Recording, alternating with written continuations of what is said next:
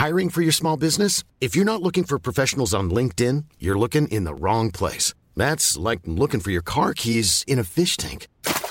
LinkedIn helps you hire professionals you can't find anywhere else, even those who aren't actively searching for a new job but might be open to the perfect role. In a given month, over 70% of LinkedIn users don't even visit other leading job sites. So start looking in the right place. With LinkedIn, you can hire professionals like a professional. Post your free job on linkedin.com slash people today. Hey, it's Danny Pellegrino from Everything Iconic.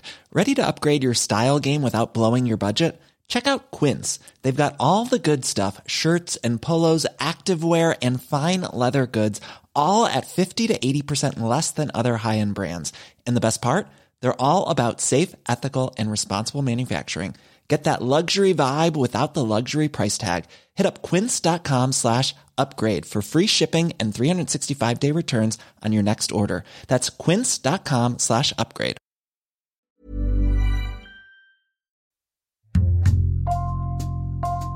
Bonjour, c'est Jules Lavie pour Code Source, le podcast d'actualité du Parisien.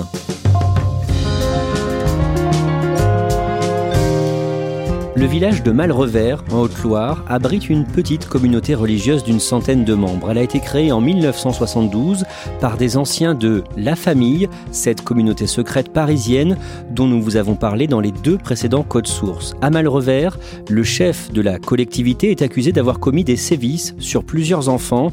L'un d'entre eux, devenu adulte, raconte son histoire aujourd'hui dans Code Source. Joseph Fer a 31 ans, il habite à Dijon, il a accepté de recevoir Ambre Rosalin.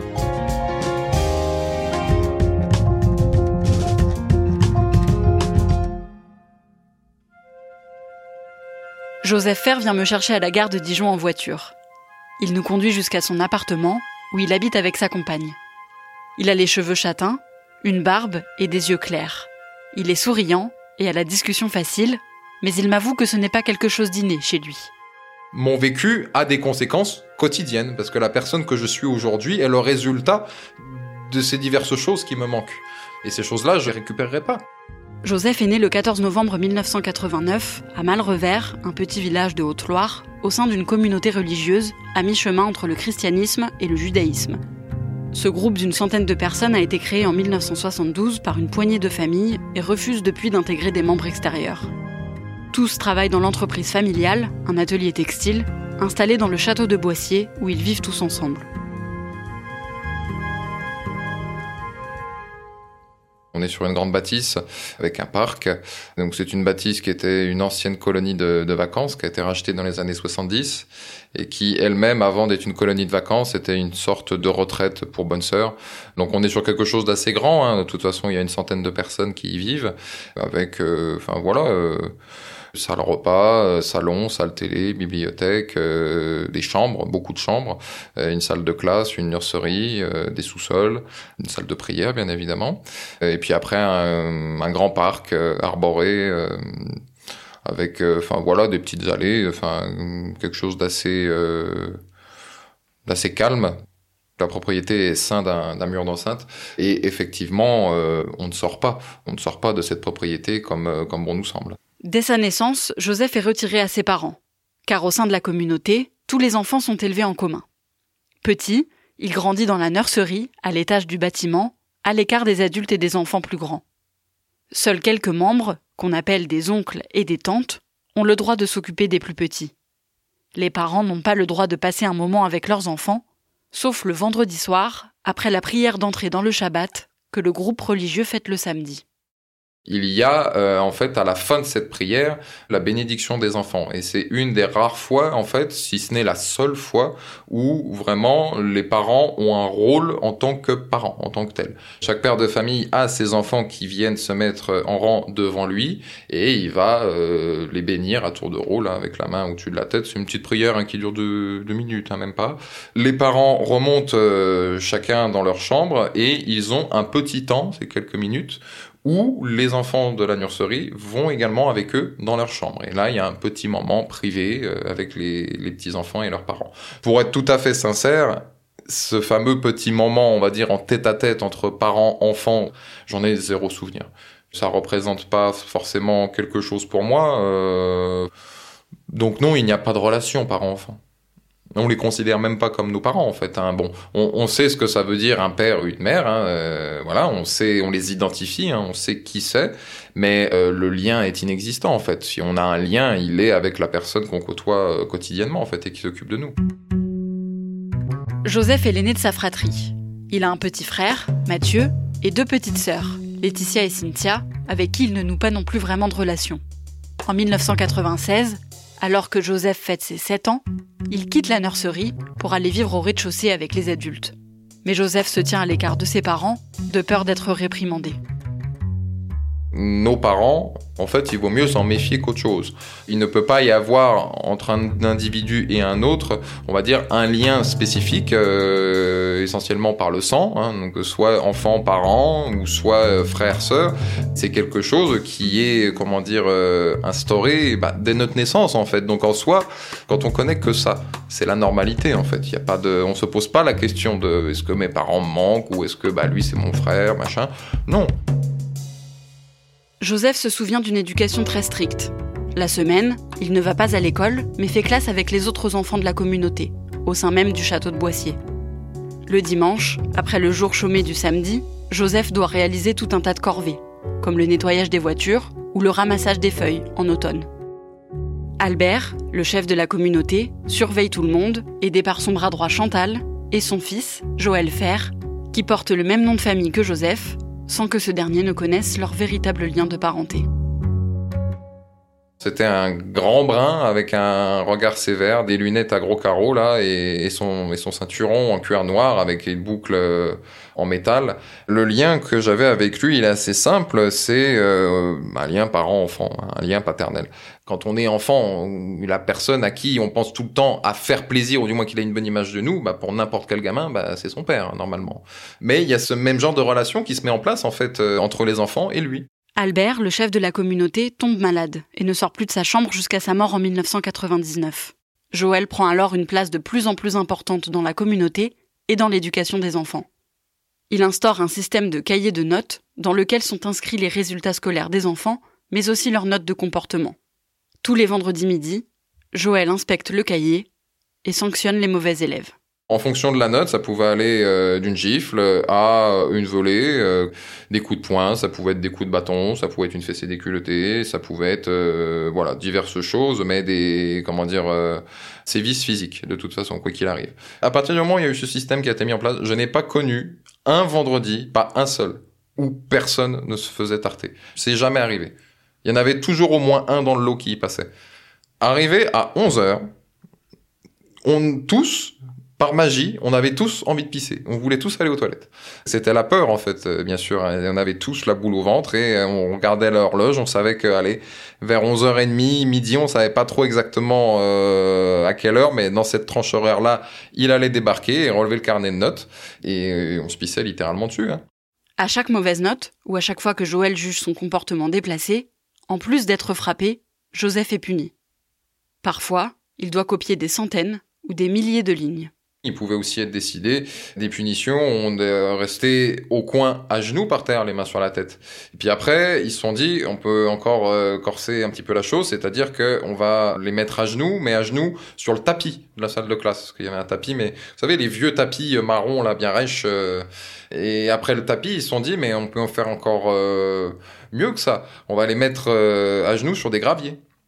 C'était pas cinq minutes, hein, ni même une heure. Moi, j'ai passé des journées des semaines et j'ai passé comme ça et euh, bah, quand on quand ils estimaient qu'on faisait des caprices ou qu'on répondait ou qu'on était passage bah, ça se terminait enfermé à la cave c'était on te par un bras puis on descend à la cave et puis on t'enferme dans la pièce on ferme la clé et puis euh, ciao bonsoir quoi donc euh, ça pouvait être quelques heures juste le temps que le gamin se calme ça pouvait être euh, ensuite beaucoup plus long. Euh, j'ai eu droit à des séances à la cave euh, où on était enfermé la journée entière, on nous ressortait en toute fin de journée le soir pour manger, faire la prière, aller se coucher, et puis le lendemain, rebolote, on nous redescendait là-bas. Joseph sort pour la première fois du château de Boissier à sa rentrée de sixième, l'année de ses 11 ans. La communauté lui dit de se méfier du monde extérieur et lui interdit de côtoyer les autres enfants. Alors Joseph s'isole et ses camarades s'en prennent régulièrement à lui. En cinquième, il est placé en pension et rentre chez lui le week-end, où les sévices continuent. Un dimanche après-midi de novembre, il doit aller ramasser des feuilles mortes avec son père et son cousin Daniel. Ils travaillent dans la bonne humeur et les deux enfants chahutent dans le camion qui leur sert à débarrasser les gros sacs de feuilles. Joël les observe par la fenêtre depuis le bâtiment. Je descends du camion, je vois qu'on me fait signe d'approcher. J'avance et au moment où je me retrouve devant lui, ça a été tellement fort en fait la, la tarte que je l'ai, pour le coup je l'ai même pas senti. Je vois juste un geste qui part et je me retrouve par terre. Ensuite Joël il me chope par un bras, il me force à me remettre debout. On rentre dans la cuisine et puis on descend euh, en direction de la cave. On est à peine en bas de l'escalier de la cave qui, me jette, qui me commence à me foutre des coups de pied, qui me fait me relever. Après, c'est des coups de poing. À force de me malmener comme ça dans tous les sens, à me tirer, à me taper, à me faire tomber, je me retrouve à moitié déshabillé. J'ai plus de t-shirt, j'ai plus rien. À ce moment-là, il me demande de, de déshabiller totalement, en fait. Je veux pas, il force. Et il continue à me tabasser. Et euh, à un moment donné, il me laisse par terre et euh, je le vois qui s'éloigne et après il revient avec son gourdin et il recommence à me taper dessus avec le, avec le bâton. je ne peux même plus crier, pleurer, rien. Je... À ce moment-là, c'est une des premières fois où je me mets à penser à la mort et du coup l'image qu'on peut se faire de, de l'enfer en fait. C'est pour moi c'est j'ai comme une absence en fait à ce moment-là. Je reviens à la réalité brusquement quand je sens une douleur encore plus vive qu'une autre. À l'arrière-train, en fait, on va dire ça clairement, parce que en fait, cette espèce de cinglé n'a pas trouvé mieux que de me faire une pénétration anale avec son gourdin. Et euh, là que je commence à entendre dans des vociférations des débuts d'explications du style euh, ah mais c'est donc ça que c'est donc ça que t'apprends euh, au pensionnat. Tu veux que je demande à tous les hommes de la communauté de défiler devant toi en jetant leur slip dessus. Et au travers diverses vociférations, j'entends les mots pédale. En fait, il m'était tout simplement reproché d'avoir eu un comportement homosexuel avec mon cousin. Parce que quand on est monté dans le camion et qu'on a chahuté, et qu'en chahutant on s'est retrouvé l'un sur l'autre, c'était homosexuel. En septembre 2003, Joseph rentre en troisième. Quelques semaines plus tard, un des professeurs de son cousin Franck, qui subit lui aussi les sévices de Joël, remarque des traces de coups sur son corps. Le soir même, Franck est placé dans un foyer et une enquête est ouverte. Joël et sa mère Chantal demandent aux parents de Franck et à ses frères et sœurs de quitter Malrevers. Mais aussi à Joseph, ses parents et ses frères et sœurs, accusés d'avoir aidé Franck à déstabiliser la communauté. Il s'installe alors à Dijon, Joseph a 14 ans et il vit ce départ forcé comme une injustice. Il ne veut pas vivre avec cette famille qu'il ne connaît finalement pas vraiment et demande à être placé en foyer. Là, j'ai de la colère, vraiment beaucoup de colère en moi. Les quelques gamins qu'il y a dans le foyer, euh, il y a de la petite délinquance. Je commence à les côtoyer un peu. Euh, je découvre euh, l'alcool, la drogue. Moi, le seul cadre éducatif que j'ai connu, c'est la peur de la punition et la peur des coups. Et on y était habitué et ça nous faisait marcher droit. Sauf que là, le monde dans lequel je viens, on frappe pas un enfant. Et on va pas mettre un enfant à la cave. Je ne connais pas la limite des adultes. Et en fait, je suis plutôt dans une euh, démarche de voir jusqu'où je peux aller, parce que je me dis même qu'à la limite, je pourrais peut-être même moi gifler un éducateur sans qu'il m'arrive rien. Et à un moment donné, c'est grisant en fait. Ça dure pas longtemps, mais il y a une petite période un peu de de sentiment de, de toute puissance. Et puis en plus, je me rends compte que du fait que je suis enfant, je suis protégé. Je vais pas aller en prison. Euh, je vais, enfin, je peux me permettre de faire un peu tout et n'importe quoi. Il y a le, c'est, c'est un choc énorme en fait et ça part, euh, ça explose.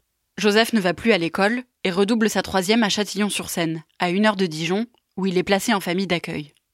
Il y reste deux ans avant de trouver un apprentissage en CAP cuisine et de revenir à Dijon. Je me retrouve lâché vraiment tout seul, autonome, sur Dijon. J'ai pas encore 18 ans, j'ai un peu d'argent. Donc ça finit dans les bars de nuit tous les soirs, euh, toute la semaine, tout le temps, tout le temps, tout le temps. Avec euh, de nombreuses rencontres sexuelles diverses et variées, jamais la même personne, euh, toujours des soirs différents, de l'alcool, de la drogue. Pendant toute cette période-là, cette histoire de mal revers, bah, j'y pense plus, ou du moins je fais tout pour ne plus y penser. Et c'est sûr qu'avoir une vie totalement débridée, euh, ça aide à ne pas penser. Hein. Il finit par quitter son apprentissage et vit de petits boulots pendant environ deux ans. Puis il trouve un travail dans la communication qui lui plaît beaucoup et rencontre sa petite amie. Joseph a la vingtaine et trouve une stabilité en travaillant jusqu'à 70 heures par semaine. À l'été 2019, il est à quelques mois de son 30e anniversaire. Pour la première fois depuis longtemps, il se retrouve avec beaucoup de temps libre et décide d'aller rendre visite à ses parents installé à Saint-Étienne, alors qu'il n'a plus de contact avec eux depuis près de 15 ans. Quand je les ai revus, je n'ai pas ressenti de bonheur ou de joie quelconque. Je revoyais mes parents. C'est juste que avant j'étais un gamin. Euh, quand je les avais côtoyés un petit peu à l'extérieur, 17 ans plus tard, je suis un adulte et voilà, j'ai un regard d'adulte, donc euh, je pouvais. Pour moi, c'était normal de le faire, humainement parlant, de renouer avec eux. C'est simplement euh, et uniquement ça. Je ne les aime pas, je ne les déteste pas, je suis indifférent. Les parents de Joseph lui apprennent que Joël a été condamné, plus de dix ans auparavant, à deux mois de prison ferme pour les sévices infligés à son cousin Franck. Sur un coup de tête, et sans trop savoir pourquoi, Joseph décide de se rendre à Malrevers pour la première fois depuis 17 ans. J'arrive vers 20h, il y a un gars qui passe, euh, qui traîne dehors. Je le reconnais pas. C'est un gars qui a, un certain âge, donc certainement que c'est quelqu'un que j'avais connu, mais je le reconnais pas, et lui manifestement ne me reconnaît pas non plus, mais bon, 17 ans c'est long. Hein. Je lui dis bonjour, il est surpris, il me sourit et je lui dis bah, je voudrais voir Joël. Là, le sourire disparaît brusquement et vient dans ses yeux et qui se dit mais c'est qui ce gars-là et comment il connaît Joël? Sincèrement, j'étais pas venu dans un état d'esprit de revanche. Mais du coup, quand je, vois Joël arriver, forcément, il y a des images qui reviennent. Euh, sauf que, bah voilà, je suis adulte aujourd'hui. Et puis lui, bon, il a un petit peu vieilli, mais ça reste un adulte aussi. Et je le fais pas, mais j'ai l'image. J'ai l'image de cette fois-ci, c'est moi qui vais lui en coller une.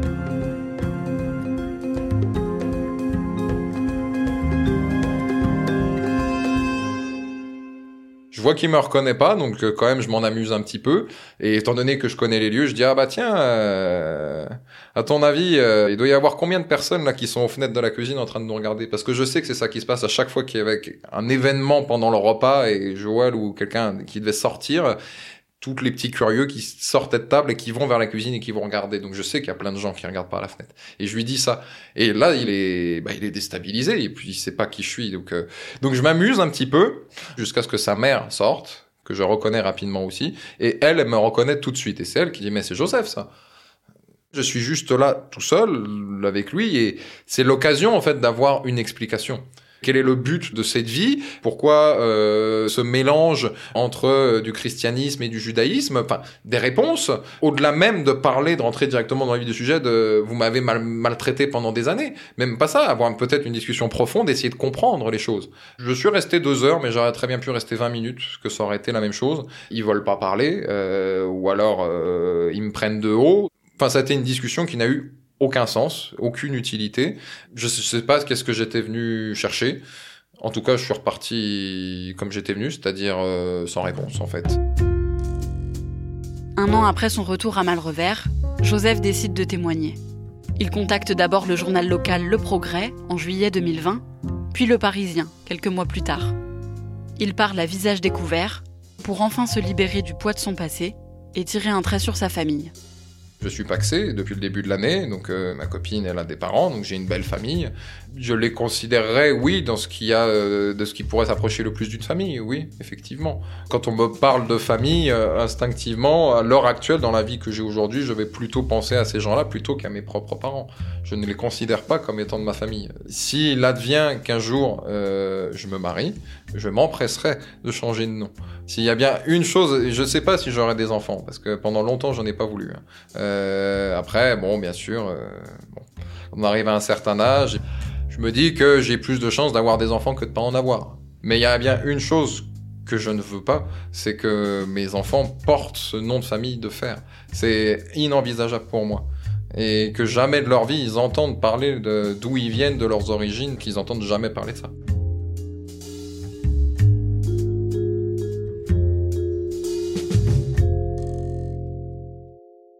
Témoignage recueilli par Ambre Rosala. On retrouve maintenant Nicolas Jacquard. Je le rappelle, c'est vous qui aviez révélé l'existence de cette communauté religieuse secrète parisienne, la famille, en juin 2020. On vous a écouté dans les deux précédents épisodes de Code Source.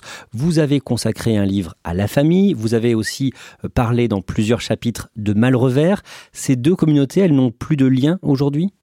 C'est en tout cas ce qu'on nous dit à Malrevers. Euh, les liens sont extrêmement ténus entre ces deux communautés. Ça fait maintenant près de 50 ans que Malrevers existe, que Malrevers s'est formé et il y a une vraie défiance par rapport à, la famille parisienne. Euh, sachant que par contre, quand on enquête un petit peu plus, on se rend compte que derrière cette euh, différence, derrière cette séparation de, de façade, il y a quand même quelques liens qui ont été conservés, notamment quand des membres de Malrevers quittent cette communauté ou en sont expulsés. On s'est rendu compte qu'à plusieurs reprises, certains d'entre eux avaient été accueillis justement par la famille parisienne. Les violences très graves que vient de décrire Joseph Fer au micro d'Ambre Rosala, est-ce qu'elles ont fait l'objet de poursuites judiciaires? Alors pas en tant que tel, c'est justement euh, l'un des questionnements euh, juridiques actuels. Euh, quand Joël Fer a été condamné en, 2008 pour violence habituelle sur mineur, il l'a été exclusivement pour des faits commis à l'encontre de Franck, qui est le, le, cousin de Joseph. Mais pour ce qui est des violences contre Joseph, Joël Fer n'a pas été poursuivi et donc pas condamné. Joël Fer, donc le chef de la communauté, qu'est-ce qu'il répond à ces accusations Quelle est sa version des faits? Alors je, l'ai sollicité vraiment au, tout début de, l'enquête. J'ai sollicité Malrevers. On a refusé euh, à ce moment-là de, s'exprimer. C'était l'été dernier. On m'a envoyé un certain nombre d'attestations, plus d'une dizaine de membres de Malrevers, en tout cas de gens qu'on me présentait comme tels, qui tous me disaient le bonheur qu'ils avaient à vivre dans cette communauté-là et qui soutenaient leur chef, ou en tout cas ce, ce, ce monsieur Joël Fer, euh, tout en disant que euh, Joseph était un affabulateur et que jamais, au grand jamais, ces violences ne s'étaient produites, et tout en omettant quand même la condamnation qui était intervenue. Est-ce que l'on sait si euh, les enfants de la communauté de Malrevers sont encore euh, maltraités aujourd'hui? C'est ce que j'ai essayé de vérifier. Euh, comme on le disait, moi je n'ai pas eu de contact direct avec des gens de Malrevers, ou en tout cas avec ses représentants de, de manière officielle. De ce que j'ai pu en apprendre par des témoignages indirects ou par des confidences qui m'ont été faites, il semblerait quand même que la situation ait changé, que la communauté se soit relativement ouverte au monde. Aujourd'hui, par exemple, les enfants sont scolarisés à l'école du village, ce qui n'était pas le cas du temps de Joseph on me dit que les choses ont évolué plutôt dans le bon sens.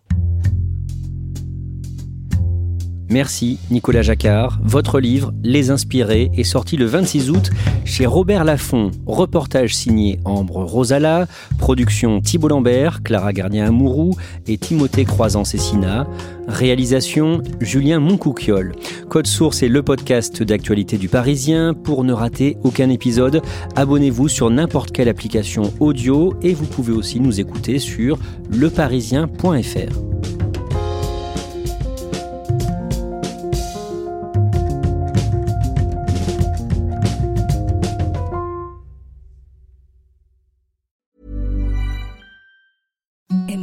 softest sheets you've ever felt. Now imagine them getting even softer over time. That's what you'll feel with Bowl and Branch's organic cotton sheets. In a recent customer survey, 96% replied that Bowl and Branch sheets get softer with every wash. Start getting your best night's sleep in these sheets that get softer and softer for years to come. Try their sheets with a 30-night guarantee. Plus, get 15% off your first order at bowlandbranch.com. Code BUTTERY. Exclusions apply. See site for details.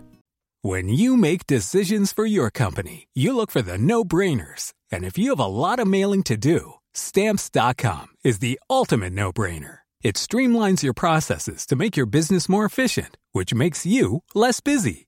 Mail checks, invoices, legal documents, and everything you need to keep your business running with stamps.com. Seamlessly connect with every major marketplace and shopping cart Schedule package pickups and see your cheapest and fastest shipping options from different carriers. With rates up to 89% off USPS and UPS rates. And with the Stamps.com mobile app, you can take care of mailing and shipping wherever you are. Make the same no brainer decision as over 1 million other businesses with Stamps.com. Sign up with Code PROGRAM for a four week trial, plus free postage and a free digital scale. No long term commitments or contracts. That's stamps.com. Code program.